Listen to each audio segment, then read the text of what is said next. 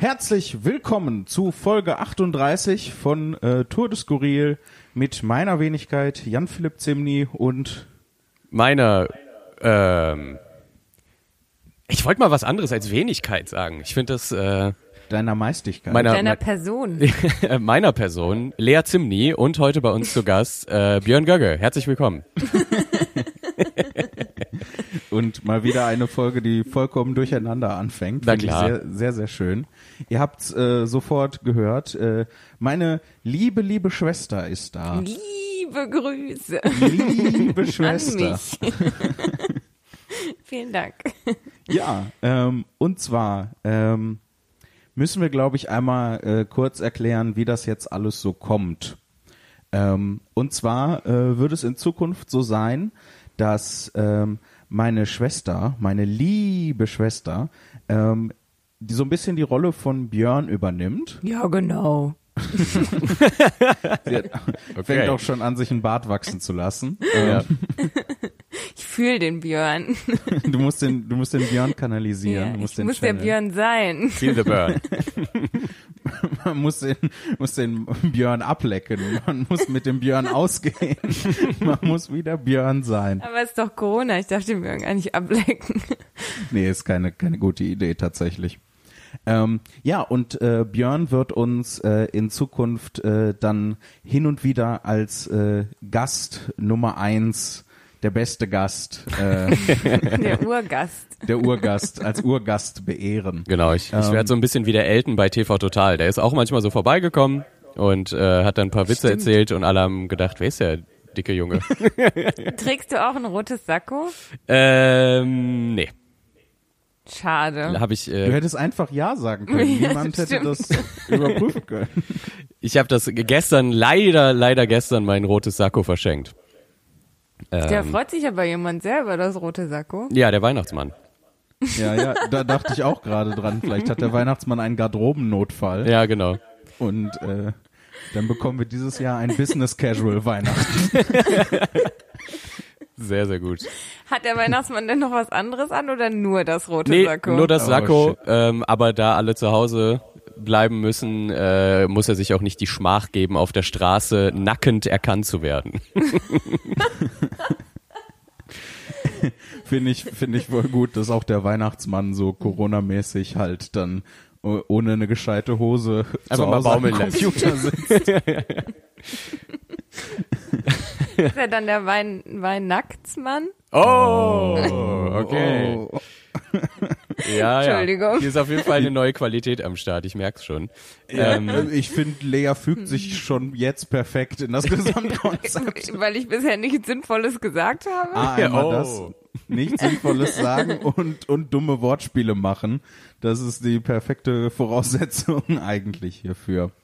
Ähm, wollen wir noch äh, kurz erklären, wie, wie das alles so kommt, dass äh, wir ein bisschen die Besetzung umstrukturieren oder? ja, oder warum wir auch zum Beispiel am 3. Juni unsere letzte Folge veröffentlicht haben.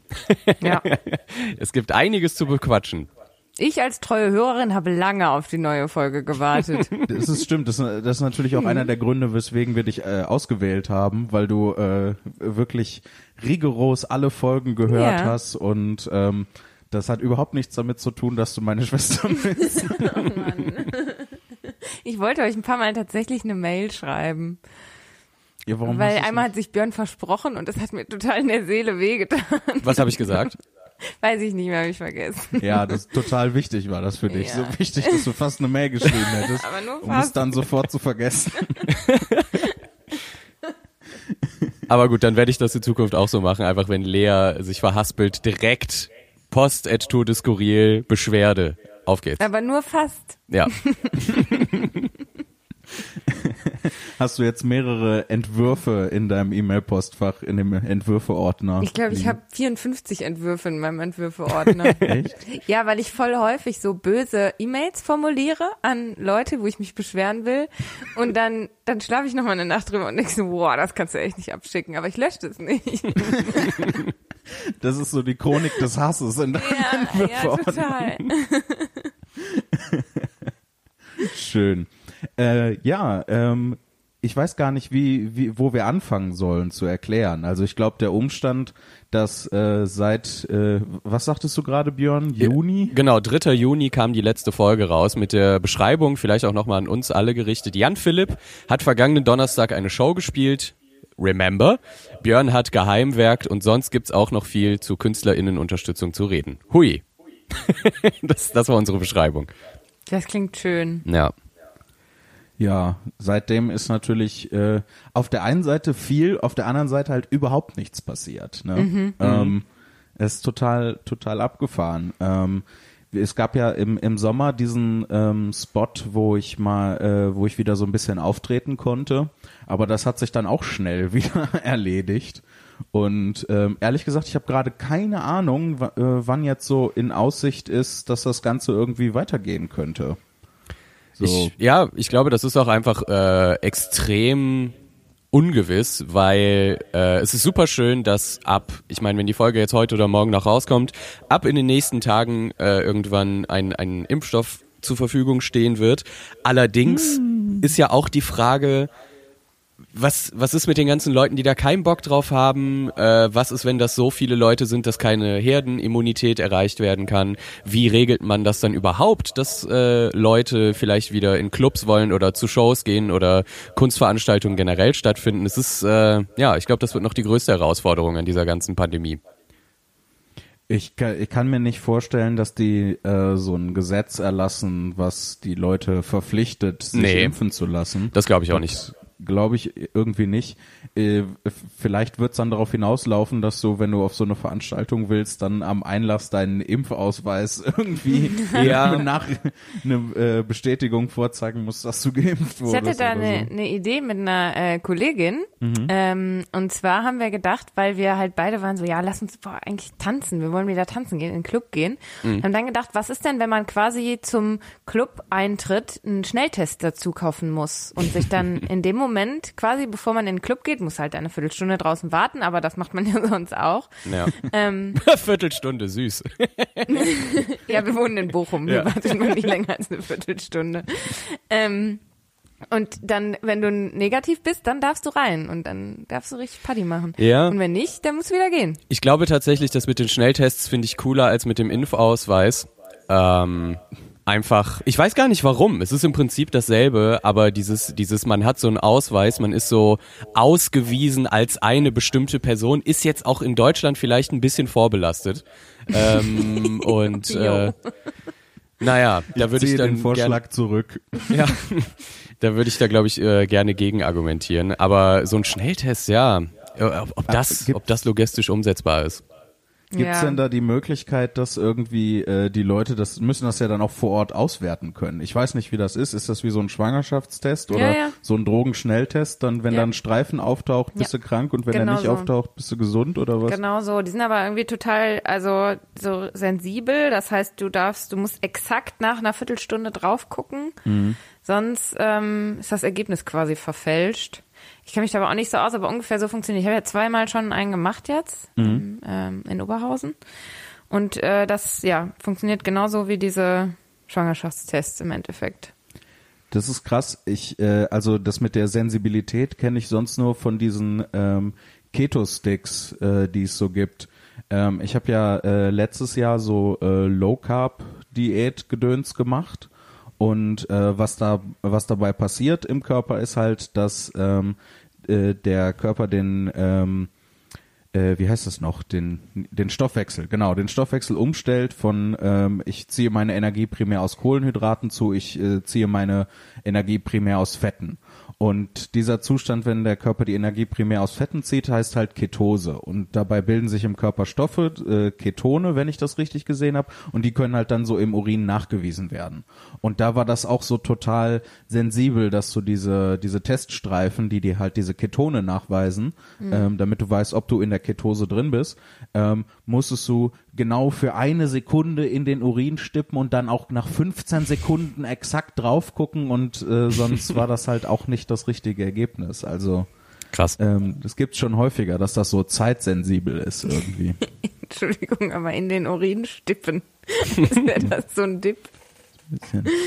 Entschuldigung, ich musste da drüber lachen. Ja, äh, nee, aber so, so war das halt. Also, wenn du das so maximal eine Sekunde, dann stippst du das halt so da rein. Ihr könnt das nicht sehen, aber er macht jedes Mal, wenn er in den Urinstippen sagt, mit der Hand so eine Bewegung, als würde er gerade wirklich was in den Urin stippen.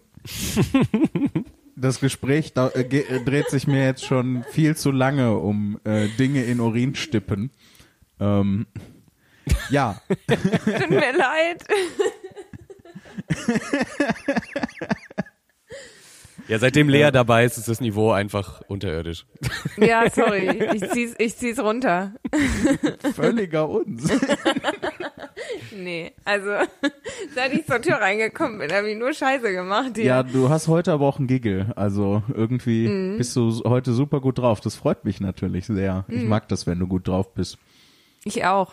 Bei einem ich gut drauf. Ja, Ja. Vergeht auch wieder. Zusammenfassend- ja.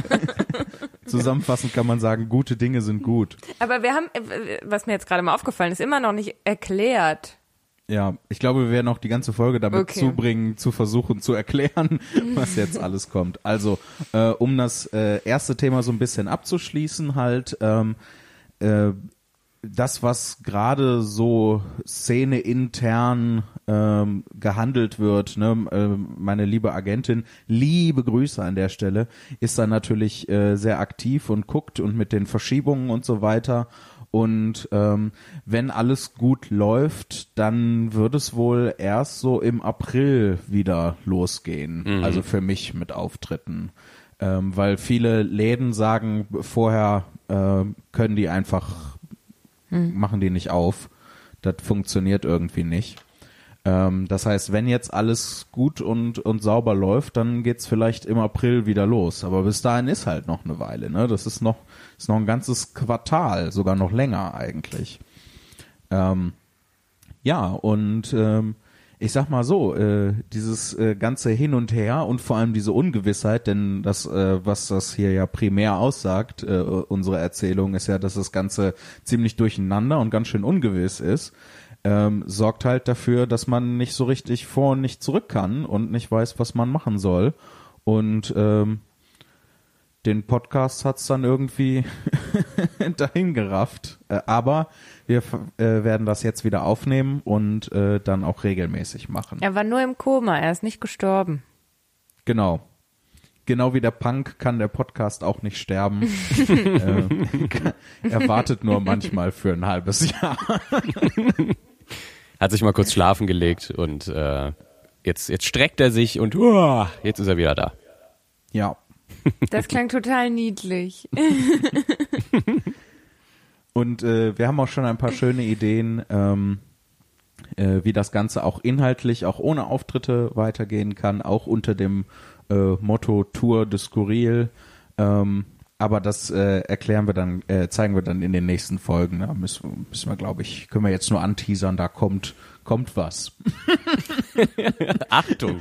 Richtig, richtig schön ominös, das Ganze. Alarm. Ja, und äh, parallel zu dem, zu dem ganzen Gedöns bist du ja auch, lieber Björn, nach äh, Berlin gezogen. Magst du da ein bisschen erzählen? Ja, wir hatten ja, glaube ich, noch irgendwie, ähm, lass mich nicht lügen, fünf, sechs, sieben Folgen oder so äh, aufgenommen unter dem Titel Bochum und Berlin. Und ich bin im Februar äh, dieses Jahres hierher gezogen und hatte wirklich äh, zwei, drei fantastische Wochen und dann war ich zu Hause die ganze Zeit.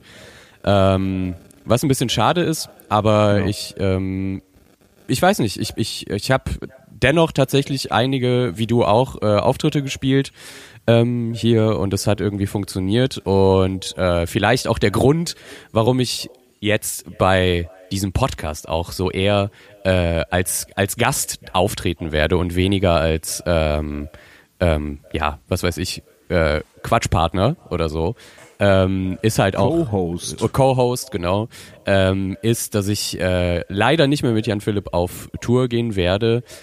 Zunächst, weil ich, ähm, ja, ich, man, man kann es eigentlich sagen, wie es ist. Corona hat mich so ein bisschen gezwungen, äh, zumindest einen Teilzeitjob anzunehmen. Ähm, Und äh, ja, das ist aber völlig in Ordnung. Ich, ich habe, äh, wir haben ja auch ein sehr langes Gespräch darüber geführt Und ähm, es ist was Neues in meinem Leben und ich mache das jetzt seit August. Ich arbeite jetzt in einer Nachrichtenredaktion und das, Cool. das macht äh, sehr, sehr viel Spaß. Und ähm, ja, äh, ich, ich, ich, ich weiß nicht, es ist, ähm, es ist schon weird, wenn man mit 29 äh, oder 28 zehn Zwölftel anfängt, äh, äh, zum ersten Mal in seinem Leben irgendwie ansatzweise in einem Festangestelltenverhältnis ähm, sich zu bewegen. Aber es ist auch auf eine gewisse Art und Weise ähm, erleichternd, weil trotzdem noch genug Zeit, zumindest momentan für mich da ist, um weiter Musik zu machen und irgendwie mich ähm, mit Leuten an Projekte zu setzen. Natürlich äh, virtuell momentan nur, aber ähm, auch das macht Spaß. Und ja, das hat trotzdem dann dazu irgendwie geführt, dass es äh, auf jeden Fall nicht mehr vereinbar war mit mit ähm, mit auf Tour gehen so konsequent und ich will Jan Philipp ja auch nicht nur einmal dann im Monat zu irgendeinem tollen Auftritt begleiten und die anderen zehn kann er dann selber machen, ähm, sondern ich will ja will ja ein äh, vernünftiger Bestandteil des Teams sein und das hat halt nicht mehr funktioniert und ja, leider liegt's tatsächlich, wie so vieles in dieser Gesellschaft, einfach dann an der Kohle. So, äh, dass, dass äh, wenn Auftritte fehlen, fehlt uns eine Lebensgrundlage. Und äh, das ist ähm, das ist schade, das ist das ist sch- schlimm und wir könnten äh, 100 Folgen darüber machen, warum der Kapitalismus abgeschafft werden sollte. Aber da, an dieser Stelle soll es einfach nur eine Erwähnung bleiben. Und ähm, ja, äh, es ist ja, es ist einfach eine neue Zeit irgendwie dann trotzdem doch geworden über diese weirde Pandemie, äh, mit der ich mich aber ganz gut anfreunden konnte, wenn ich ehrlich bin. Ja. Ja, man darf einfach nicht äh, vernachlässigen, dass mit so einem ähm, mit so einer Festanstellung halt ein hohes Maß an an Sicherheit und an einer schönen Regelmäßigkeit einhergeht. Ja, absolut. ähm, die halt äh, ja nicht, wie ich gesagt habe, nicht unterschätzt werden darf. Ähm, und auch wenn das Ganze natürlich extrem schade ist und äh, ich das wirklich äh, schweren Herzens mache, aber mein primäres äh, äh, ja, meine primäre Hauptsorge ist eigentlich, dass es, äh, dass es dir gut geht und deswegen unterstütze ich, unterstütze ich dich äh, Ja. in, in all deinen Entscheidungen und äh, stehe hinter dir, solange es dir gut tut. Ja, das ist sehr lieb. Das, äh, ja, unser Telefonat hat mich ja auch, haben wir ja schon drüber geredet mal, aber jetzt auch nochmal publik, das war sehr schön. Und ähm, ja, es ist einfach, äh, es ist, es ist halt irgendwie so. Ich, ich muss halt jetzt einfach Teilzeit äh, ähm, arbeiten, wie normale Menschen das auch tun, und habe trotzdem aber den anderen Teil der Zeit noch ähm, zur Verfügung für die Kunst. Und ich glaube, so funktioniert es momentan am besten. Und es ist ja auch alles irgendwie nix in Stein gemeißelt. Äh, wenn, wenn uns das bewiesen wurde, ähm, dann auf jeden Fall dieses Jahr. Ja, ähm, genau, wie, wie, genau wie du sagst, so weiß der Kuckuck, was da noch irgendwie kommt, alles ähm, und wie sich das in, in Zukunft gestalten wird. Vielleicht äh, sind wir ja eines Tages wieder in der glücklichen Position, ähm, dass wir gemeinsam auf Tour gehen können. Vielleicht können wir das ja, weiß ich nicht, in fünf Jahren äh, ist bei mir alles total den Bach runtergegangen und Björn rastet mit seiner Musik vollkommen aus und dann mache ich Tourbegleitung für ihn. Das wäre, das wäre schön. Das fände ich, das fände ich auch cool. Also ich nicht, dass ich mir wünschen würde, dass meine Karriere den Bach runtergeht, aber einfach für die Symmetrie.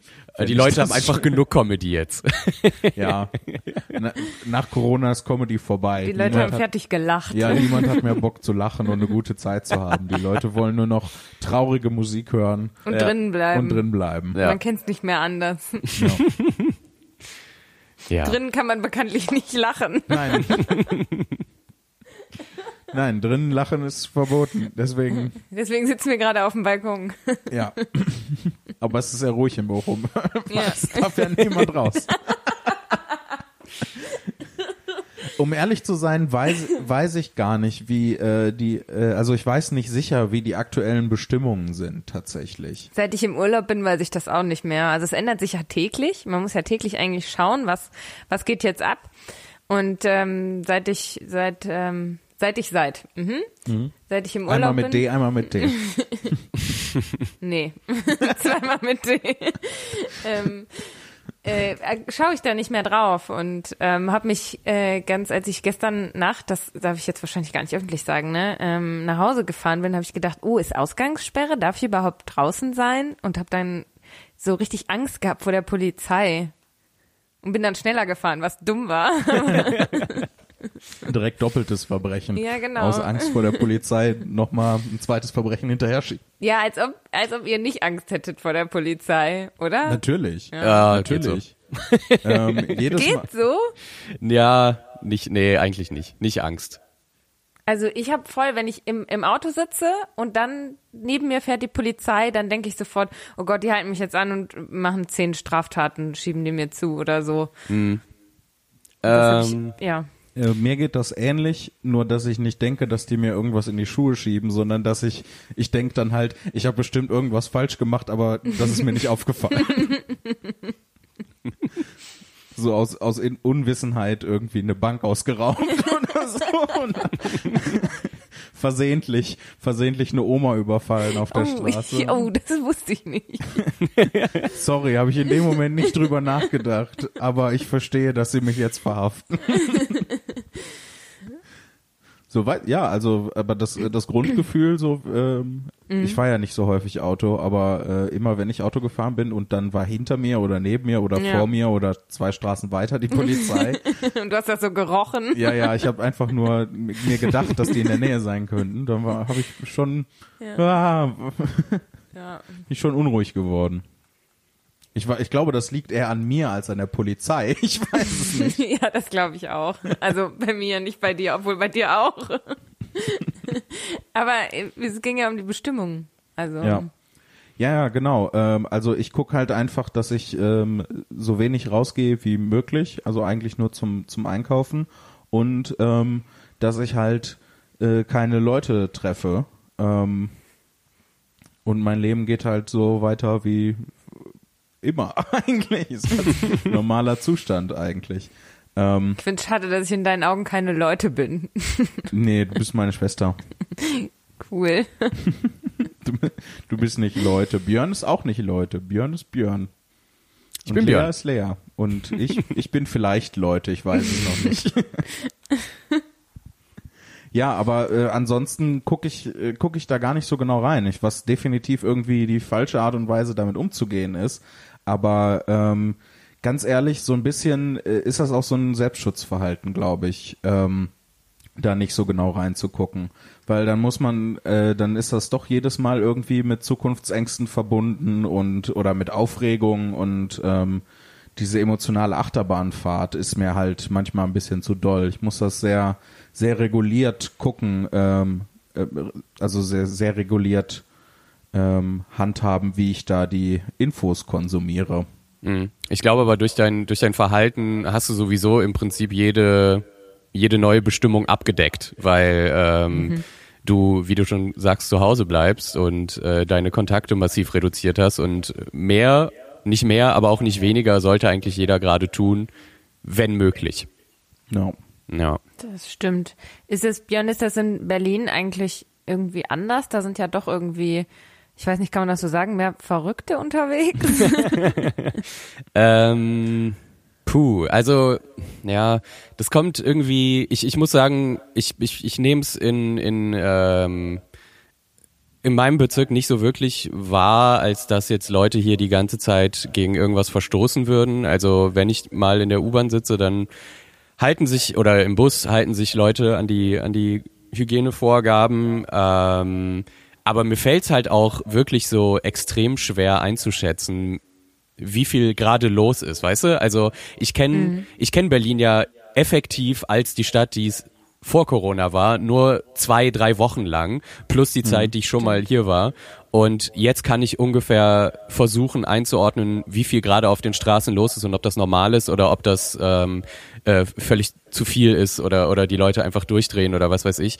Aber ich, ich eigentlich ist es ich würde eigentlich ähnlich wie überall, dass das zu einem Großteil die Leute sich dran halten und man trotzdem durch die wenigen, die sich nicht dran halten im öffentlichen Raum, halt massiv getriggert wird. So und ähm, zumindest geht's mir so, also dass ich halt in der in der U-Bahn sitze und dann hat jemand so, so die Maske so unterm, unter, unter, unter der Nase hängen oder unterm Kinn und du denkst so, ja, Alter.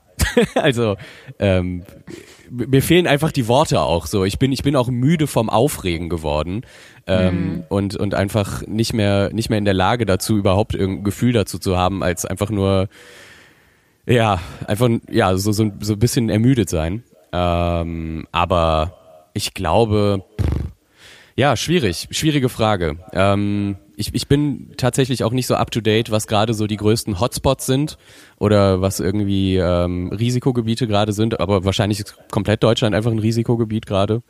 Ähm, ich ich ja. weiß nicht, ich habe äh, irgendwie, also das ist jetzt nur Gerüchte und als solche sollte man es, glaube ich, auch behandeln, ähm, weil ich das halt nur über über verschiedene Leute gehört habe und jetzt aber keine gesicherten Informationen dazu gesammelt habe. Mhm ähm, dass gerade in Thüringen und Sachsen und so äh, das voll abgeht ähm, und die äh, äh, mehr ja. als am Limit sind, was so Intensivbetten, Intensivstationsbetten angeht und so weiter. Aber ja. das habe ich halt nur gehört, weil ne, also das, das mit einem Gramm Salz und nee, mit einem Körnchen Salz. Wie sagt man auf Deutsch sagt man das überhaupt nicht. Nein, ich habe das noch nie gehört.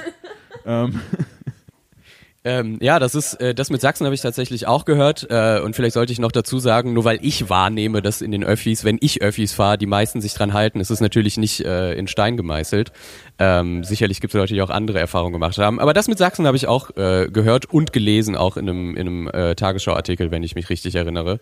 Mhm. Ähm, und das war, glaube ich, sogar ziemlich kurz ähm, nach dieser äh, Querdenken-Geschichte und ja, Wer hätte das gedacht?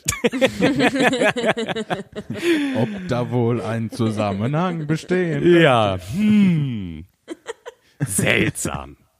Einfach tausende Leute ohne Maske und danach schießen die Infektionen in die Höhe. Ich weiß ja nicht. Das war bestimmt die Regierung, die nochmal äh, die Zahlen jetzt manipuliert.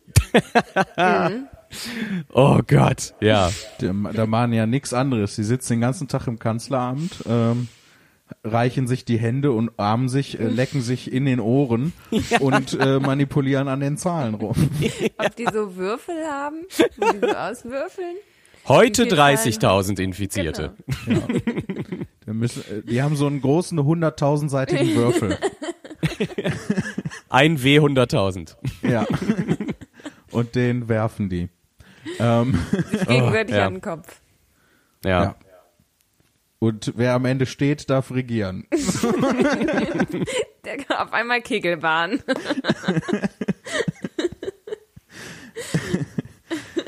Ach ja, ähm, ich weiß nicht. Äh, ich würde ge ganz gerne tatsächlich das, äh, das Thema wechseln. Ähm, und zwar auf eine e-, eher produktive Richtung und äh, also in eine produktive Richtung. Und zwar ähm, habt ihr äh, Projekte, äh, was ihr jetzt äh, noch macht, äh, weil wir arbeiten ja im Prinzip äh, alle in derselben Branche, mhm. ähm, bis auf deine neue äh, Teilzeittätigkeit. Ähm, aber äh, nichtsdestotrotz äh, machst du ja auch weiterhin Konzerte. Ja. Und ähm, habt ihr irgendwelche abgefahrenen coolen Projekte, was was ihr jetzt macht in der in der Zeit, bis äh, bis wieder Auftritte möglich sind? Ja. Lea guckt ganz komisch mich gerade an. Ach so, ich habe mich gefragt, ob man hört, wenn mein Handy vibriert. Ach so. Ich glaube nein. Ich habe es okay, nicht gehört. Nee. Keine Sorge. Aber äh, ich sag mal so, aus Respekt hättest du es natürlich ausmachen können. Aus Respekt hättest du nicht ausmachen Als ob du dein Handy ausgemacht hast. Nein, definitiv ja, nicht. Ich habe halt Freunde und du nicht. oh, so true it hurts. Nein, tut mir leid. Nein, Quatsch. Ich habe Freunde, ich habe dich Scherz. und Björn. Ja, deswegen vibriert dein Handy nicht, weil die alle hier sind. Ja. Ach ja. Nee. Ja, entschuldige. Ich wollte, ja, ich habe tatsächlich ähm, Projekte, also ähm, Corona-konforme Projekte, die jetzt natürlich über Weihnachten, keiner will über Weihnachten so richtig arbeiten, ähm, natürlich alle so ein bisschen schlafen gegangen sind, aber ähm, ja, für mich war es auf jeden Fall wichtig, dass äh, durch Corona jetzt nicht irgendwie ich und ähm, die Firma, bei der ich arbeite, ähm, den Kopf in den Sand stecken, sondern dass wir halt weitermachen und ähm, dann halt schauen, was für Projekte können wir machen, die ähm, in Corona Bestand haben. Und das ist halt zum einen der ganz ähm, klassische Klassiker. Ähm, Uh, das ist doppelt klassisch. Streaming, was gar nicht so klassisch ist, aber egal. Das, ja, ist Ähm. im Verhältnis zur Klassik ist das eine relativ neue Erfindung. Ja. ja. ähm, ja, aber dass wir halt äh, schauen, dass wir irgendwie neue Formate entwickeln, die ähm, ja Streaming beständig sind und mein mein absoluter Favorit gerade, dass wir ähm, uns mit einigen Slam-Menschen zusammengetan haben und Among Us zocken und das macht halt schon einfach richtig Spaß. Ähm, ja, und daneben halt Sachen, die so ganz basic sind, also zum Beispiel Konzerte auf der Straße geben vor Häusern, dass die Leute ihre Fenster aufmachen können und ähm, Live-Konzerte erleben, was halt in den Leuten unheimlich viel auslöst. Ne? Also die fangen irgendwie an zu weinen und wir waren einen Tag lang nur damit What? beschäftigt, ja, ja, äh, Telefonate entgegenzunehmen, dass sich Leute bedanken und sagen, dass das ihr Highlight seit Februar war, Krass. wo man sich so denkt, ja, eigentlich machen wir doch bloß Straßenmusik, so, aber kommt gut an. Super Mega nice. geil. Ja. Sehr, sehr schön. Björn, wie sieht's bei dir aus?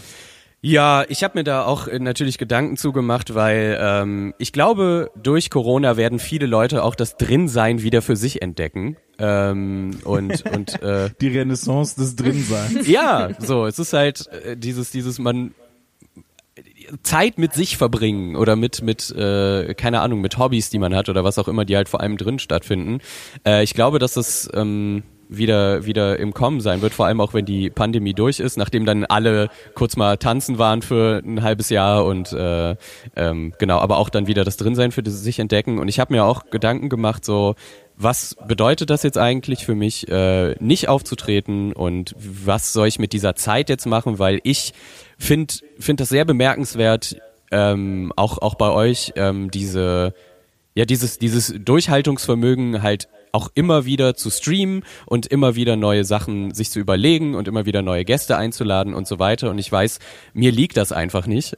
und ähm, ich habe, glaube ich, ein oder zweimal gestreamt in der Pandemie. Das war äh, irgendwie Mitte, Ende März und fand das auch total toll, aber das hat dann für mich den Reiz verloren. Und seitdem begreife ich diese ähm, Zeit des, des ja im Prinzip kreativen äh, äh, Arbeitsausfalls so oder des Auftrittsausfalls so als so eine ganz ganz lange Vorbereitungsphase ähm, darauf, wenn es wieder losgeht. Also als ob mir jemand Zeit schenkt, äh, nochmal zu sagen, komm, geh nochmal über, über das Stück oder den Track drüber, das geht noch besser oder ähm, guck doch nochmal hier und da und dann halt so äh, andere Sachen wie ähm, mit anderen Leuten kollaborieren macht zum Beispiel gerade sehr viel Spaß, weil man sich, äh, wenn man in einer äh, in einem Musikprogramm arbeitet, sich einfach die Projekte hin und her schicken kann und dann macht einer eine Spur, dann macht der andere die zweite, dann macht der andere auf die zwei noch eine dritte und so entstehen tolle Sachen. Ja, Cool.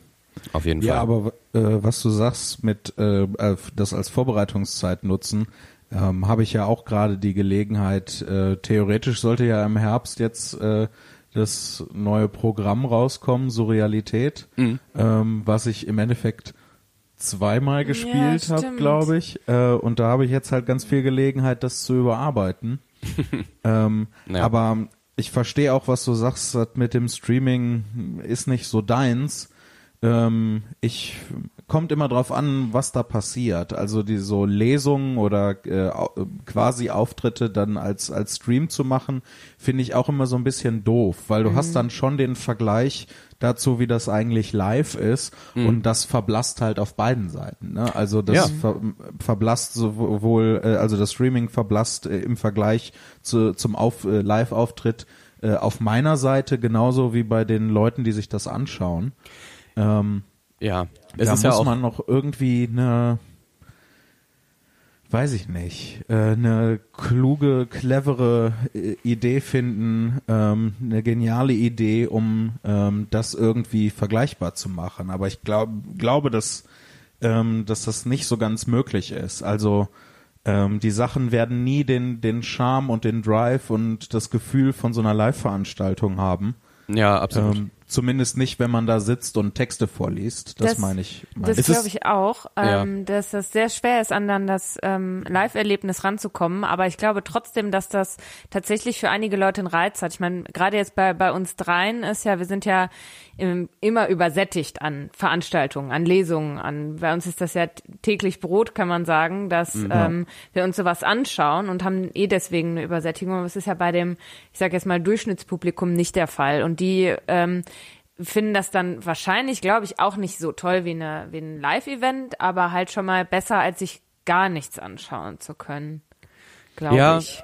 Das, das, das denke ich auch, aber ich, ich bin so ein bisschen, äh, habe ich die Ahnung oder die Vermutung, dass jetzt nach neun Monaten ähm, und ich rede jetzt mal nur von meiner Seite von der Musik aus so, äh, dass keiner eigentlich mehr Bock hat, sich noch ein DJ-Set zu geben oder noch ein Konzert oder ja. irgendwie noch ein ähm, äh, oder was heißt Bock? Ich glaube, man sollte eher, wenn man schon zu Hause ist, dann kann man das ja eventuell nutzen, um das, um einfach wirklich ein schönes ja, einstündiges, anderthalbstündiges Video zu machen, ähm, vielleicht aus, aus mehreren Perspektiven und das einfach hochzuladen und für die Leute zur Verfügung zu stellen, weil sie ja die Zeit offensichtlich haben, sich das anzugucken, anstatt irgendwie suggerieren zu wollen, dass es jetzt ähnlich wie live ist, so dass Leute sich vorm Computer versammeln und ähm, äh, dem, dem oder der zuhören. So, das ist, äh, das hat anfangs ganz cool geklappt, weil es auch was völlig Neues war und äh, gerade hier gab es ja auch diese United We Stream Sache, die auch den den ganzen Clubs zugute gekommen ist, was ich eine richtig starke Aktion fand und auch immer noch finde. Ähm, aber lustigerweise habe ich auch vor, ich glaube, einer Woche oder zwei mitbekommen, dass die händeringend nach Leuten mittlerweile suchen, weil die nicht mehr wissen, wen die noch auflegen lassen sollen. also mhm. es ist halt, also das, das ist für, mich zumindest so ein Argument, dass eine Übersättigung schon auf jeden Fall eingetreten ist auch. Und ob das jetzt auf der veranstaltenden oder auf der zusehenden Seite ist, darüber kann man dann, glaube ich, streiten. Aber ähm, ja, warum nicht auch jetzt mal an neuen Konzepten feilen, falls uns so eine Pandemie nochmal überrascht. Was heißt überrascht, aber wird ja eh nochmal passieren. Und eventuell kann man dann ja ein bisschen besser darauf vorbereitet sein, einfach. Auch äh, in dem Aspekt. Ja, das ist halt leider Gottes der Preis, den wir anscheinend, äh, ich weiß nicht, wie zynisch das jetzt ist, ähm, ist aber gar nicht so gemeint eigentlich. Ähm, aber das äh, so, äh, das scheint so ein bisschen der Preis der Zivilisation zu sein. Dadurch, dass wir alle gerne an einem Ort möglichst eng mhm. aufeinander leben wollen, mhm.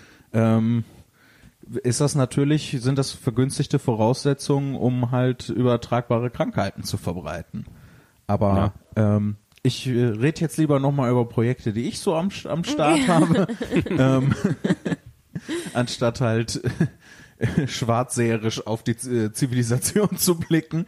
Ähm, und zwar ähm, sind so, also es passieren trotzdem ja noch Sachen und ähm, vieles davon ist noch so sehr in den Kinderschuhen, dass ich eigentlich gar nicht weiß, ob man da schon was drüber sagen kann, weil häufig ist es ja dann so, passiert dann doch nichts und dann hat man sich schon so weit aus dem Fenster gelehnt.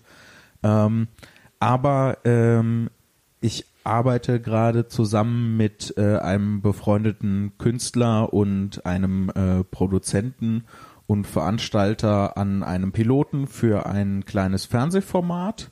Mhm. Ähm, aber das steckt halt, wie gesagt, noch ganz, ganz in den Kinderschuhen und ähm, momentan ist der Plan, dass wir da im, im Herbst ähm, den Piloten zu aufnehmen ähm, und dann mal gucken, was damit passiert. Ne? Kann natürlich dann auch sein, dass das niemand haben will. Ähm, da arbeite ich gerade so ein bisschen dran und ähm, äh, noch eine Sache, wo ich eigentlich nicht weiß, ob ich das sagen darf, aber äh, äh, Dreisat, das Dreisat Zeltfestival, die haben angefragt, ähm, ob ich äh, da nicht 45 Minuten Programm äh, machen möchte. Äh, was Online oder? Mega geil ist. Nee, also äh, die nehmen das dann auf fürs Fernsehen. Also je nachdem mm. äh, wird das wahrscheinlich auch ohne Publikum stattfinden müssen. Aber man, man kennt ja dieses Dreisat Zeltfestival, ne? Das ist ja diese, das sind ja eigentlich diese total ikonische äh, Zeltszenerie, in der dann ähm, einzelne Künstlerinnen und Künstler halt so 45 Minuten Programm machen.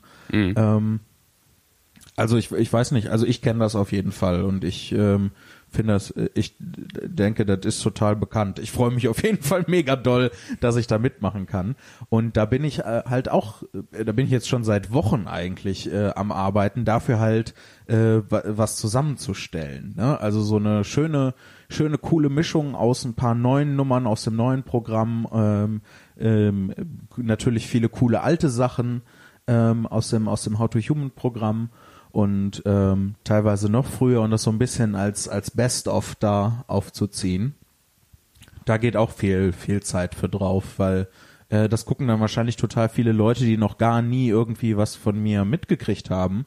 Und das ist dann halt voll die schwierige Entscheidung. Wie wähle ich jetzt die Sachen aus, die da reinkommen? Mhm. Ähm, wie kann ich mich da präsentieren? Ähm, Frag doch mal bei der Regierung nach. Ich glaube, die haben W 100.000. Kannst du würfeln, was reinkommt. Ja, leider habe ich keine 100.000 Texte, glaube ich. Aber 100.000 Wörter. Und dann soll ich, das könnte ich eigentlich mal machen. Einfach nur so Wörter würfeln. Wörter würfeln und dann mhm. daraus einen Text machen. Ja. Kann richtig scheiße werden. ja, das klingt so ein bisschen, also das äh, klingt so ein bisschen nach, was die Leute im Dadaismus so collagenhaft ähm, gemacht haben ähm, teilweise. Ja, und äh, ne, da ist das halt dann immer eine schwierige Frage. Was, was kommt da jetzt rein für einen Text? Ähm, wie ziehe ich das auf? Wie ist die Dramaturgie des Ganzen? Ist im Prinzip, als würde ich jetzt noch ein neues Programm schreiben, nur dass es halt halb so lang wie ein normales Programm ist. Ähm, ja, das ist, äh, ist sehr spannend und spaßig. Ähm, ja, von den bei den Streaming-Kisten halte ich mich ja so ein bisschen zurück. Also wenn man mal von äh, unserer Among Us-Runde absieht äh, auf Twitch. Die ist wirklich toll. Ja, das macht auch macht auch wirklich Spaß. Ähm, aber was so halt Texte vorlesen angeht, das da halte ich mich halt ein bisschen zurück, weil ich habe halt keine 100.000 Texte, ne? Ja. So und dann immer immer wieder und wieder dieselben Sachen ähm, zu machen, da im Prinzip fürchte ich mich genau vor dem, was Björn gerade gesagt hat, nämlich einer Übersättigung mhm. der Leute. Ähm, ja, aber ansonsten, ich bin schon glücklich über diese beiden Sachen, die ich jetzt gerade so sehr obskur irgendwie angeteasert habe und äh, mich auch nicht darauf festnageln möchte, weil äh, nageln lassen möchte, weil äh, da kann natürlich immer noch alles passieren und am Ende geschieht's dann halt doch nicht. Ähm, das habt ihr schon mal besprochen in der Podcast-Folge. Ja? Ja, da hast du das Gleiche gesagt, dass du Angst hast, dass wenn du irgendwas ankündigst und es dann nicht passiert, die Leute nachfragen und dann kann es nicht klappen und so. Ähm, ja, das macht man ja. dreimal und dann ist, der, ist man der Typ mit der großen Klappe, der immer alles Mögliche verspricht und dann kommt nichts kommt nichts danach. So ähm, und das ist ja was, womit ich ohnehin schon immer ein Problem habe. Ne? So ähm, in in ähm, so Sachen, die ich früher auf Facebook gemacht habe, habe ich dann gesagt, oh jetzt lade ich jeden Dienstag lade ich eine Zeichnung hoch und dann passiert zweimal was und dann hört das wieder auf. Ne? Oder wir machen hier, wie lange haben wir äh, den Podcast gemacht? Bestimmt ein Jahr oder so, bevor das jetzt ausgesetzt hat. Ja, ungefähr. ungefähr. Warte, so, und dann wieder ein halbes Jahr Pause, ne? Ähm, und dann kommt nix. Ich habe total Schwierigkeiten damit, so Sachen durchzuziehen. Deswegen. Also die erste Folge kam am 25.10.2019. Das war Kaiserslautern. Ja, okay, dann ist es mehr so ein Dreivierteljahr knapp. Mhm. So. Und ich habe halt so total Schwierigkeiten damit, die, die Sachen durchzuziehen, weil dann kommt wieder was Neues, Interessantes um die Ecke und dann bin ich abgelenkt und dann will ich lieber das machen und ich bin, ich bin mit meinen Ideen und mit meiner Karriere halt wie so ein Kind im Süßigkeitenladen. So alles glitzert und ist toll und ich weiß nicht, was ich, was ich als nächstes machen soll. ja, ja. Aber ich glaube, dass, äh, also wenn ich mich jetzt so reden höre, das klingt wie ein Luxusproblem. Ich glaube, es ist vor allem völlig normal. Also ja. ähm, der man kann man kann natürlich sagen, der der Umgang damit äh, kann irgendwie anders verlaufen. Also nicht, dass man direkt halt sagt, Leute, ich habe so Bock gehabt heute äh, was zu zeichnen. Ab jetzt äh, hier jeden Dienstag folgt meinem neuen Account Zimni malt auf Instagram äh, oder keine Ahnung. Ähm, aber dass, dass man, dass man Sachen spannend findet, ich, ich, ähm, ja, ich finde das gut. Ich finde das, ich das schön und ich finde, ähm, es natürlich auch bemerkenswert, wenn Leute quasi nur bei einer, ähm, wie soll ich sagen, bei einer Form des kreativen Outputs bleiben. Aber ich glaube, gerade die Leute, die dich ja auch ähm, wertschätzen, ob jetzt als Künstler oder als Mensch, äh, tun das ja vor allem, weil du eben so so ein, so ein kleines Schweizer Taschenmesser der Kreativität bist und eben nicht nur Witze erzählst. Lea schüttelt den Kopf. Ja, das war nur ein Scherz. ich hab dich lieb, egal was du machst. Oh, ich hab dich auch lieb, egal was du machst. Oh. Ja, da könnt ihr euch in Zukunft ähm, äh, drauf einstellen. So zwischendurch einfach so Ausbrüche ekelerregender Niedlichkeit. nee, das passiert nur einmal, dann passiert das nicht mehr.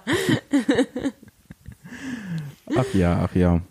Aber die Hauptsache ist halt, dass äh, man irgendwie am Ball bleibt und weitermacht und ähm, weiter am Arbeiten ist. Deswegen bin ich sehr froh, äh, dass ihr Sachen am Start habt, um die ihr euch kümmern könnt. Und ich auch. Ja, wir alle. Also ich meine, wir nutzen es ja alle irgendwie auf eine total unterschiedliche Art und Weise. Mhm. Ist spannend irgendwie. Ja. Dass wir jetzt auch so dann, dann zu dritt uns jetzt darüber unterhalten haben, hätte ich jetzt gar nicht so gedacht. Aber ich fand es total cool. Ich wollte eigentlich nur sagen, dass ich es mega cool fand gerade. Schön. Ja, äh, vielleicht noch kurz zu dem Punkt mit dem äh, Kind im Süßigkeitenladen. So, ich habe zum Beispiel drei Romanideen ähm, und arbeite da an allem immer mal hier so ein bisschen, da so ein bisschen, aber bin halt so hin und her geworfen und getrieben und weiß nicht, was davon gefällt mir jetzt am besten. Ähm, und das ist halt, es wäre halt cool, da konsequent an einer Sache zu arbeiten und zu sagen, das mache ich jetzt. Aber wie? Wie trifft man diese Entscheidung, Lea? Wie soll man das machen, Björn? Helft mir. ich habe gerade sehr intensiv darüber über die dieses Sprichwort das Kind im Süßigkeitenladen nachgedacht und versucht auf diese dieses Szenario zu übertragen und dachte, das ist voll bescheuert, wenn du als Kind in den Süßigkeitenladen gehst und nur eine Süßigkeit, aber davon richtig viel nimmst. Das macht ja überhaupt keinen Sinn für das Kind. Ja, man nimmt eigentlich dann immer eine gemischte Tüte. Ja, genau. Und das ist ja, Ja. auch sinnvoll. Ja. Aber in der, in dem, was du jetzt beschrieben hast, ist die gemischte Tüte ja nicht so sinnvoll. Ja, ja, und deswegen genau. habe ich sehr lange über ein Mädchen nachgedacht, die nur Lakritz nimmt und dachte dann, oh, ich wäre gern dieses Mädchen. Vor allem, äh, das Kind ist ja dann auch meistens äh, finanziell begrenzt, ne? Ja, in klar. dem, was es nehmen kann. Sind Und Kinder in, häufig. in äh, meiner Kre in meiner kreativen Tätigkeit ähm, bin ich ja nicht begrenzt. Also außer vielleicht durch eine zeitliche Komponente. Ne? Aber ansonsten gibt's da kein Limit, äh, worauf ich mich jetzt irgendwie konzentrieren könnte. Das ist zu viele Optionen ähm, verhindern halt, dass man eine Auswahl trifft. Es ist ja, Netflix-Problem. ich, ich, ich glaube, es ist ja auch so eine, ein bisschen eine Frage, ähm, also in meinem Kopf schwirren gerade so mehrere Antworten, weil du, weil du gefragt hast, wie kann man das machen? Ach, Und das so- war nur so halb ernst gemeint. Ja, ja, klar. Aber also, bitte erleuchte mich. Ja, nee, also dieses, ähm, ich habe mich das ja, oder wir alle, jeder, der schon mal, jeder und jeder, der mit Kreativität schon mal zu tun gehabt hat und festgestellt hat, ah, Moment mal, ich kann nicht nur Sache A, sondern auch ein bisschen von Sache B und B macht gerade ein bisschen mehr Spaß als A, also mache ich eher das Zweite.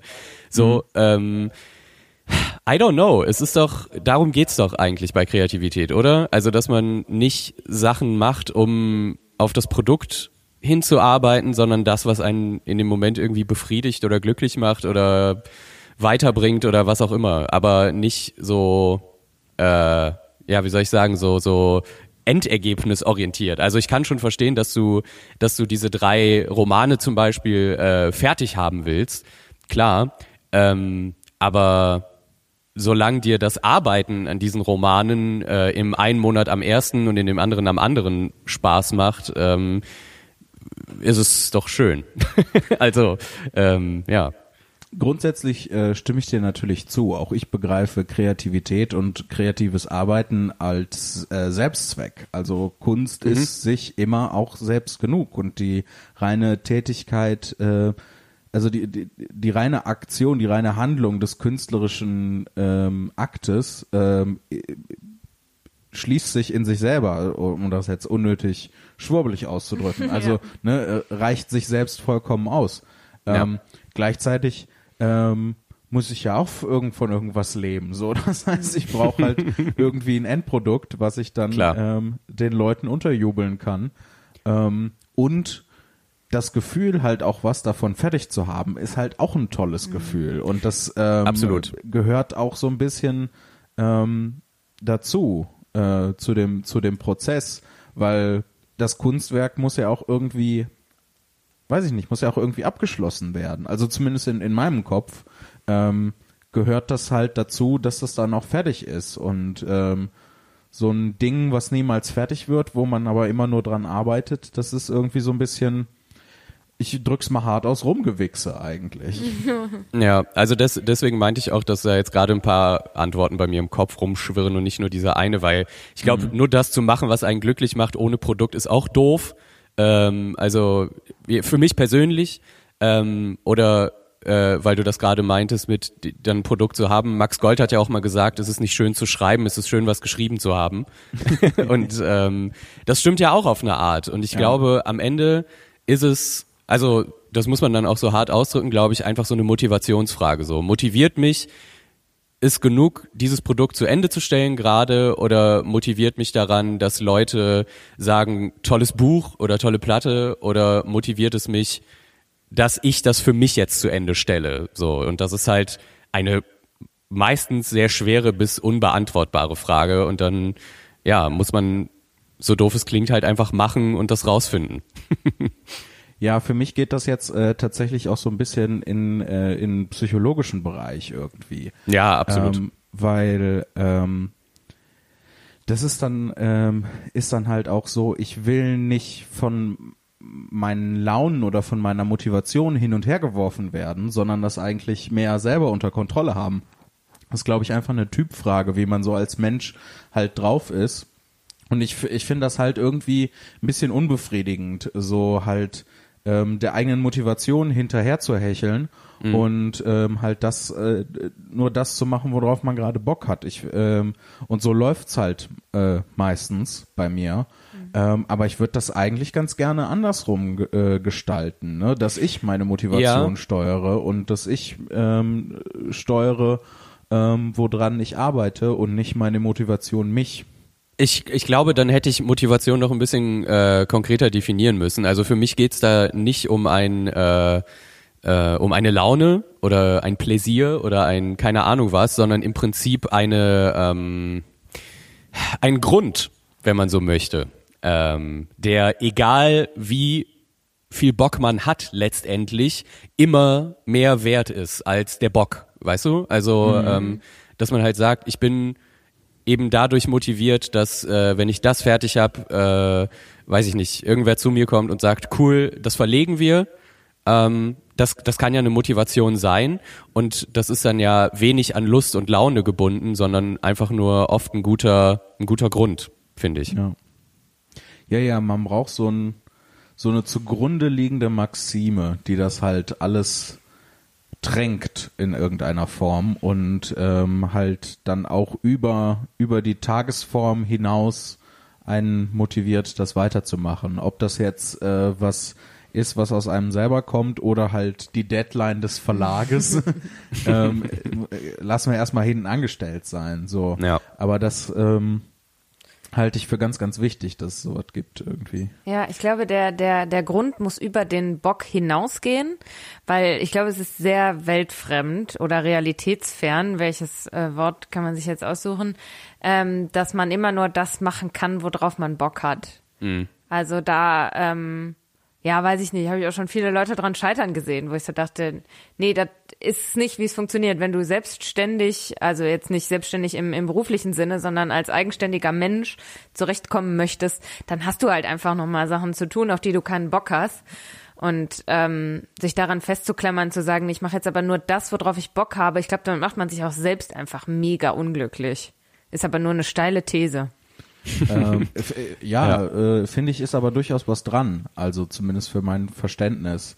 Weil äh, du deutest damit auch in eine Richtung, äh, über die ich auch hin und wieder nachdenke. Ähm, ist dieses, äh, was ich eben beschrieben habe, dieses von ähm, sich nicht entscheiden können zwischen den zwischen den ganzen Ideen und oh jetzt mache ich mal hier ein bisschen und sich halt von seiner Leidenschaft ne tragen lassen und steuern lassen ist das nicht eigentlich ein Zeichen des Amateurtums und ist eigentlich nicht das professionelle Künstlertum oder das professionelle ähm, was auch immer ähm, beziehungsweise das professionelle Alles, zeichnet sich das nicht dadurch aus, dass man in der Lage ist, ähm, halt ähm, über diese Leidenschaften hinauszugehen und äh, halt zu sagen, so, ich arbeite jetzt kontinuierlich daran, unabhängig davon, ob ich jetzt äh, Bock drauf habe oder nicht. Ähm, wobei man natürlich auch dazu sagen muss, dass es ja ein gewisses Vorrecht der Kunst im Allgemeinen ist, leidenschaftlich zu sein und auch ein bisschen flatterhaft, sagt man, glaube ich. Ja, klar, aber ähm, da, ich meine, ich meine, ich bin kein, nochmal, ich bin keine Künstlerin, aber ähm, ich meine, das lässt sich ja auf vieles im Leben übertragen. Ja. Also unabhängig von, von Kunst ist es halt, wenn du von etwas leben möchtest oder generell leben möchtest, dann kannst du nicht nur leidenschaftsgetrieben und flatterhaft sein. Ja. Traurig, ne? Ja, äh, aber nicht zu ändern, oder? Nee, nicht zu ändern, aber ich würde auch lieber einfach nur das machen, worauf ich Lust habe. Schwer zu ändern auf jeden Fall. Bitte, Entschuldigung. Schw schwer zu ändern. Nicht unmöglich, aber sehr schwer. ja. Ähm, Finde ich auch, äh, das, was du zur Professionalität hast gesagt, Jan Philipp, ist exakt meine Definition davon. Äh, und ich, ich glaube auch genau das, äh, was ich meinte mit, mit äh, Motivation, so, dass man egal wie getrieben man von irgendwas ist, halt trotzdem ins, ja, in, in Anführungsstrichen ins Büro geht und halt seine Kunst macht, so, ne? Ja. Ja. Ja, man äh, wenn man, arbeiten. wenn man dies, wenn man halt diesen Anspruch hat, davon zu leben. ja. Das fühle ich total. Ich fühle mich gerade so ein bisschen äh, randständig, weil ihr beide ja tatsächlich auch physisch in Büros geht. Nee, nee, nee, da, da muss ich widersprechen. Nee? Nee, ich bin äh, seit Tag eins im Homeoffice. Ah, okay. Ja, Aber äh, gäbe es generell die Möglichkeit? Wäre das irgendwie Ja. vorgesehen? Also es, es ist tatsächlich nur 15 Minuten mit dem Bus entfernt, äh, unsere, unsere äh, Zentrale quasi. Ähm, und es ist auch sehr schön dort, es ist ein sehr schöner Altbau und keine Ahnung, macht auch mega Spaß da, so wie man sich das vorstellt, so riesengroßer Newsroom und so. Ähm, und keine Ahnung, aber ich weiß nicht. Äh, Erstmal im Hinblick auf, auf äh, pandemische Gründe habe ich keinen Bock, Bus zu fahren, auch äh, jeden Tag dahin äh, und auch nicht im Büro zu sitzen. Und zweitens ist es so viel entspannter, keinen Weg hin und zurück zu haben, ähm, dass man immer pünktlich ist auf jeden Fall, was auch toll ist, weil man das in der Hand hat, auch so ein bisschen, weil man nicht auf äh, äh, Fahrpläne angewiesen ist zum Beispiel. Aber Zum auf einen anderen- zuverlässigen Wecker. Ja, ja, ja, ja. Das, ja, ja. das, Sprichst, das stimmt. sprichst du da gerade aus äh, eigener Erfahrung oder was? Nee, nee. Wirklich. Ähm, aber ich, ich finde, ich kann es auf der anderen Seite auch verstehen, dass es ähm, oder ich habe es auch schon oft bei bei Kolleginnen und Kollegen gehört oder auch bei Leuten, die man toll findet, in Interviews gelesen, dass so ein gesonderter Ort, an dem man halt arbeitet, nochmal anders auf deine Arbeit wirkt. Also sei es denn, ob man als Musiker wirklich noch ein, ein eigenes Studio hat irgendwo oder ein Studioraum, wo man halt seine 10, 15 Minuten Weg hat äh, und dann auch da ist und weiß, das ist jetzt der Raum, in dem ich das tue, ähm, anstatt halt wie jetzt im Prinzip, wo ich in meinem Raum äh, eine Wohnzimmerecke habe, ein Bett, äh, teilweise dann aber auch noch Musik mache, dann noch irgendwie äh, für die Redaktion arbeite, so ist und und und äh, das das sind halt eigentlich zu viele ähm, zu viele zu viele Dinge für einen Raum, finde ich. Ähm, Ja, es äh, ist, ja. Verstehe ich, verstehe ich total. Ich habe das lange Zeit auch sehr, sehr doll geglaubt, ähm, dass das total wichtig ist, einen gesonderten Ort zu haben. Ein Büro wo, oder sowas, wo man dann hingehen kann. Und das dann der Ort des Arbeitens ist.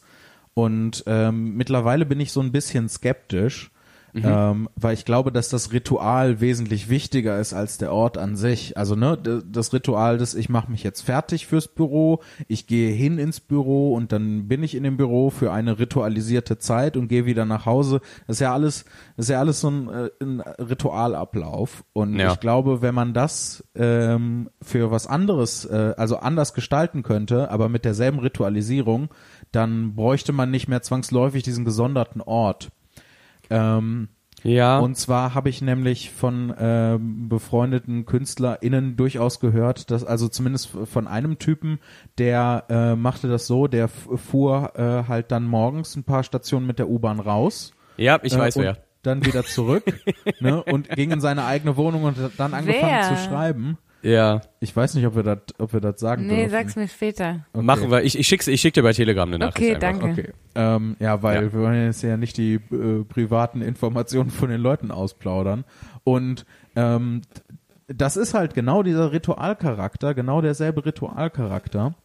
Ähm, aber halt kein gesonderter Ort. Und das scheint dann auch irgendwie zu funktionieren. Gleichzeitig muss man aber auch sagen, ich bin ja äh, äh, das Paradebeispiel dafür, ähm, Kein Das- Büro zu brauchen? nee, nee kein, ähm, kein Büro zu haben und es eigentlich zu brauchen. Und das ist jetzt nur eine sehr, sehr seltsame Rechtfertigung äh, dafür, dass es dann am Ende halt trotzdem nicht funktioniert bei mir im Prinzip. Also ich hab, Mir wollte wurde- dir, Entschuldige? Ja, sorry, mach du zuerst. Ich wollte erst widersprechen und sagen, nee, man braucht voll, voll das, das andere, also den, den anderen Raum, die andere Umgebung, weil äh, bei mir ist das nämlich so, aber ich glaube tatsächlich, dass das mit dem Ritual zusammenhängt, weil wenn ich im Homeoffice bin, dann bin ich wirklich bis, keine Ahnung, 15, 16 Uhr in meinem Schlafanzug ungeduscht und unzähne geputzt, sitze ich vorm Computer und mache Sachen. Und ähm, mir Und- hilft es total, ähm, wenn ich weiß, ich muss wohin und ich gehe aus dem Haus, dann muss ich ja mich duschen und meine Zähne putzen und so. Ja. Und ähm, deshalb ja, hilft mir das, damit ich überhaupt ja, mich fertig mache. Ja. Und Voll. da kommt noch das hinzu, äh, Entschuldigung, wenn ich da kurz einwerfe, kommt noch das hinzu, äh, was ich äh, schon ganz am Anfang von diesem Podcast, glaube ich, mal erzählt habe. Dieses sich äh, zurechtmachen, diese Körperpflege, das sich anziehen und so, ist halt auch ein Rüstung anlegen, sich bereit machen für die Welt, um mit der in äh, Streit zu treten, auch wenn das jetzt ein bisschen überdramatisiert ist, weil es nicht alles Streit, aber im Endeffekt äh, genau das. So, sorry Björn, du bist Alles gut, alles gut. Äh, ich habe äh, von dem Kollegen, ich habe ja Lea gerade auch eine Nachricht geschrieben, habe ich, ich genau das gleiche Ritual gehört und war auch erstmal so, wow, das ist genial irgendwie, das sollte ich auch mal ausprobieren. Und ich habe es ausprobiert, es hat genau drei Tage, ähm, drei Tage gut funktioniert, bis ich gemerkt habe, dass ich mich nicht selber so lange verarschen kann. Also ähm, und ich, ich meine das gar nicht despektierlich oder irgendwie äh, äh, irgendwie angreifend. Äh, ich finde das super, wenn das funktioniert, aber da das so eine unheimlich persönliche Sache ist und für mich äh, in meinem Kopf es zumindest so ist, dass ich eine, einen, einen Ort, einen real existierenden Ort, der nicht mein Zimmer ist äh, und eben für diesen Zweck des Arbeitens da ist, ähm, vorziehen würde, einfach weil dieser Ort wirklich existiert und ich mir nicht quasi vormache, dass ich irgendwo hinfahre, obwohl ich eigentlich nur im Prinzip eine Runde ums Haus gehe oder äh, irgendwie sowas. Also das hat bei mir einfach ja, zwei, drei Tage geklappt und dann war ich so, was soll der Quatsch eigentlich? Also, ja. Und deswegen, sorry? Es tut mir leid, aber ich muss dir da widersprechen, weil du hast das im Prinzip falsch gemacht. Ähm, Verarsche ist das beides. Egal, ob du halt rausfährst und wieder zurück nach Hause fährst und dich dann da hinsetzt und arbeitest oder ob du in ein Büro gehst, der ähm, äh, oder äh, ne, an einen gesonderten Ort tatsächlich. Ähm, ich gerade das Homeoffice-Gedöns zeigt, dass, äh, glaube ich, gerade das ähm, am, an einem Arbeitsplatz, an einem gesonderten Ort zu sein, nicht zwangsläufig produktiver ist, als wenn man zu Hause arbeitet. Ähm, und ähm, das drei Tage zu machen reicht nicht aus, um das zu ritualisieren. So klar ist es Verarsche, wie das andere auch Verarsche ist, aber die Frage ist, was äh, was ritualisierst du davon? Und äh, du musst halt die Verarsche so lange immer wieder mit dir selber machen, bis das zum Ritual geworden ist und dann funktioniert das auch. Ah, Aber das, Nee, ich, du ich, zuerst, sorry. ich, ich, ich finde nicht, dass das eine Verarsche ist, wenn der andere Ort ein real existierender ist. So, und es ist halt klar, ähm, weiß ich nicht. Also ja, die Leute arbeiten auch im Homeoffice eventuell genauso produktiv oder nicht so produktiv oder wie auch immer, äh, als wenn sie ins Büro gehen würden. Aber da ja ein dieser zweckgebundene Ort existiert, ist er dem anderen halt meiner Meinung nach überlegen einfach. So, weil der andere so viele andere Verwendungsmöglichkeiten hat, dass es eben eigentlich viel zu schwer fällt, ihn noch mit einer Bedeutung aufzuladen. Vor allem ist dieser real existierende Ort ja ähm, unabhängig von von Corona hat er ja einen Sinn, ne? Also Ja. ähm, du bist ja nicht im Büro, um dich selber zu verarschen, um nicht zu Hause zu sein, sondern Eben. ähm, um halt ja mit Kollegen schneller sprechen zu können, um Gemeinschaftsgefühl zu ähm, ja suggerieren, all diese Sachen, also in, in gemeinsam in einem Büro zu sitzen und sich gemeinsam zu besprechen, das hat ja auch mehr als nur den Sinn, woanders zu sein als zu Hause. Oh, vor Corona, logischerweise. Und ich weiß auch nicht, wie es wie es bei anderen Leuten ist, aber wir zum Beispiel sind auch im Prinzip in einem virtuellen Büro während unserer Arbeitszeit. Also ähm, genau, wir haben wir haben alle äh, Teams offen so und es im Prinzip kannst du jederzeit, wie als ob ein Kollege ins Büro kommt, halt angerufen werden oder Videocall oder was weiß ich so. Es ist halt ja, es ist äh, der Zweck des, des Ortes, an den man vorher gegangen ist, der wurde halt nach Hause transferiert und ich finde es persönlich einfach nur schwieriger, weil ich jetzt mehrere Zwecke in einem Raum quasi unter einen Hut bringen muss. Ja. Ja, und dann eine Grenze zu finden, ist, glaube ich, auch nicht so leicht. Das ist Ja. äh, was, was ich auch äh, grundsätzlich auch sehr nachvollziehen kann. Du, äh, wenn so ein Raum so überladen ist mit drei, vier, fünf Funktionen, dann ähm, Du bist ja schon überladen, wenn bei dir ein Tisch mehrere Funktionen hat. ja, ja, ich brauche im Prinzip für alles, was ich mache, einen eigenen Tisch. Ja. Ähm, das, also das kann ich grundsätzlich nachvollziehen. Ich glaube auch, dass äh, mein Widerspruch da gerade ähm, hauptsächlich davon kündet, dass ich sehr beschränkt bin auf meine eigene persönliche Sicht.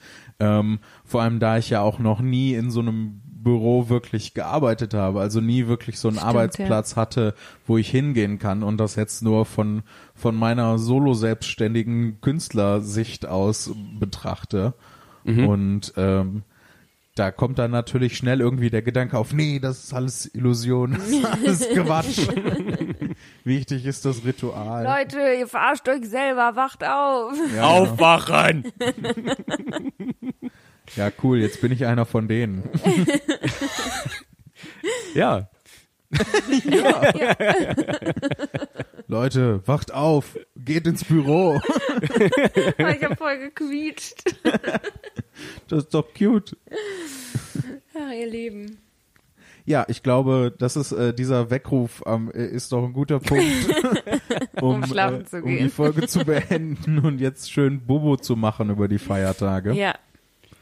Genau. Ähm, ja, ich äh, glaube, ich möchte allen Leuten, allen Menschen, die das hören, äh, unabhängig von ihrer Konfession, Religion oder sonstigen Spiritualität, äh, ein paar äh, wunderbare, erholsame Tage wünschen. Ähm, Yes. Du glaubst, du möchtest das? ja, das ist mein Glaube.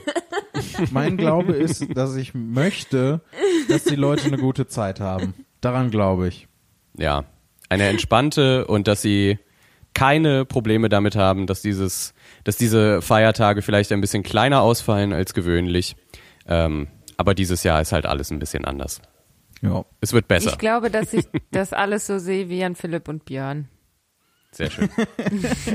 Dein Glaube ist die Meinung von Jan Philipp Ja. und dir. Amen. Schön. Ja, ähm, Ja, Philipp. Und wir werden äh, uns Mühe geben, dass es äh, in Zukunft äh, wieder mehr Folgen gibt. Ich glaube, wir werden als erstes mal auf so eine pro Woche abzielen und ähm, dann in Da sorge Zukunft, ich dann für, damit das wirklich klappt. Ja, genau. Deswegen äh, mache ich das Deswegen bin ich hier. Deswegen bist du hier, nicht nur, weil ich mich gerne mit dir unterhalte und dich äh, sehr, sehr lieb habe, sondern auch, weil du es tatsächlich schaffst, mich äh, dazu konsequent anzutreiben, Dinge zu machen. Ich zwing dich, das ist, glaube ich, das Ding. Ja. Ja. Das ist halt die beste Motivation, der ist der Zwang. Also zwingen wir uns zur nächsten Folge. Juhu! haben wir eigentlich unser Postfach noch? Ja, natürlich. Äh, Ja, Leute, schreibt uns. Post.tourdeskurril.de. Ähm, es ist wieder soweit. wir können wieder Mails unbeantwortet für drei Monate lassen, bis wir sie vorlesen. Äh, meldet euch bei uns. Ja, aber bitte, bitte schreibt uns und äh, bis zur nächsten Folge. Tschüss! Tschüss.